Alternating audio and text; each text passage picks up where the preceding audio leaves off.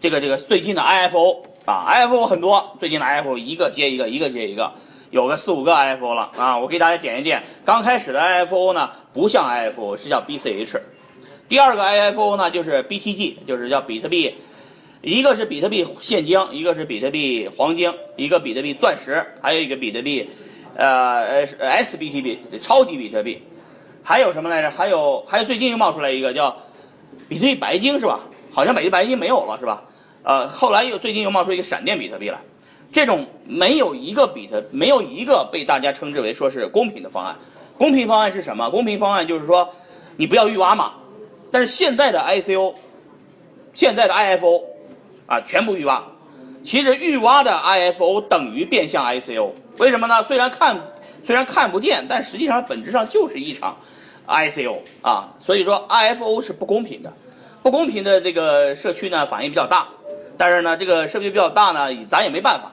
你阻止我是我后来我发现，就连我和我身边的很多的不支持比特币分叉的人，最近的观点都在发生变化，因为大家手上无缘无故多了好多钱，因为分叉的时候多了很多币，然后呢由于比特币在不停的生产不停的分叉，所有的人就拿住比特币不卖了，市场上由于卖单全部撤了，所以就剩下多单了。就是就就想买单了，所以比特币砰一下从三万块钱直接干到八万块钱了。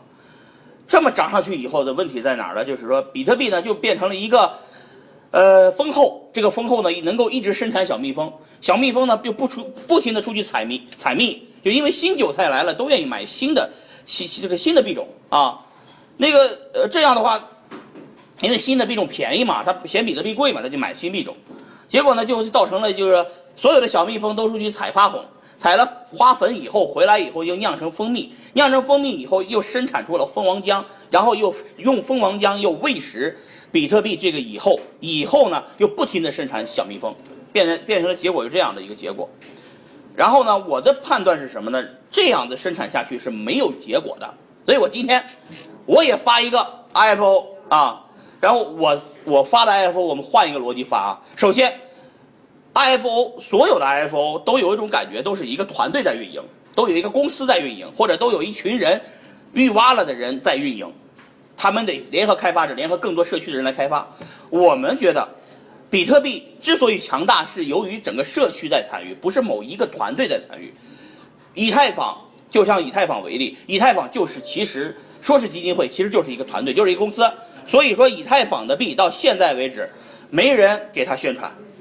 中央中央电视台报道就没有报道过以太坊专题，只有以太只有比特币专题，因为按按照电视台的规定，你不能给一个公司性质的一个币或者是一个项目去做专题专访，知道吧？那是要收费的，对吧？而比你就像中你在中央电视台，你没有看到过以太坊的专访，没有看到小乙的专访，没有看到元界的专访，也没有看到什么呃量子的专访，更没看到红烧肉的专访，对不对？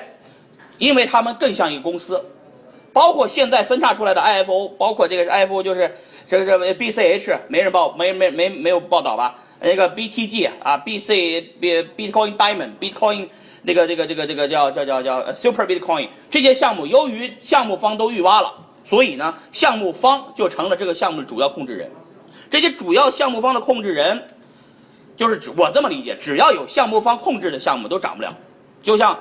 就像那个，就像我说的那前面这几个例子，有项目方的，有有人管理，有人开发的，有人负责的项目都是涨不了的，只有去中心化、完全没人管的项目才有价值。所以我说我要终结这场预挖，我要做一个比特币的终结版，就是比特币上帝版本啊，叫 Bitcoin God。这个 Bitcoin God 这个上帝版本呢，我们怎么做？我们再简单点，简单点，怎么做？上帝版本就是把所有的币全部。用 POS 的方式，就是就是就比特币不是有一千七百万挖出来了吗？还有四百万没挖出来吗？那四百万挖出来的币全部平均的分配给所有的用户，然后我们一个都不预挖啊，我们就做一场预就是终结版的一种一种币啊。那这么做下去，谁去管呢？交给社区管，反正我不管，我发起我不用管他的，谁爱做谁要。谁要爱做，谁觉得这个项目好，可以捐赠给这个开发者，是吧？我们没必要，我们为了一个币的项目开发，我们单上我们变成一个项目方。我只说我做一个发起方就可以了。谁爱做谁做，反正大家平均的都分到了，这是绝对的公平。好多人说，哎呀，你这个没人管的币肯定涨涨不过人家那些有人管币有人管的币。我的逻辑不一样，我这个逻辑是说，如果有人管就能涨，那比特币也应该有人管。但是比特币有人管吗？比特币正因为没人管，才有比特币今天。所以我说的，比特币上帝版本在圣诞节那天就会给大家发发糖果，是吧？就跟比特币就是我就当一回圣诞老人了，是吧？给全世界的这个比特币的持有人就分糖果了。分完糖果以后，大家自己维护吧。我就用用 POS 的方式分给大家，什么什么就是现在的项目方都是讲的故事，就是说，哎，我要我要有什么零知识证明啊，我要有这个这个量子，哎，这不是不是不是是量子的功能，元界的功能，又要有这个红烧肉的功能，又要有这个这个以太坊的功能。我告诉你，现在代码都是开源的，其实代码都是复制粘贴过来的，根本没有开发难度。所以说我的思路要变一个，就是说我们什么功能大家都可以开发，都可以在上面拓展，但是。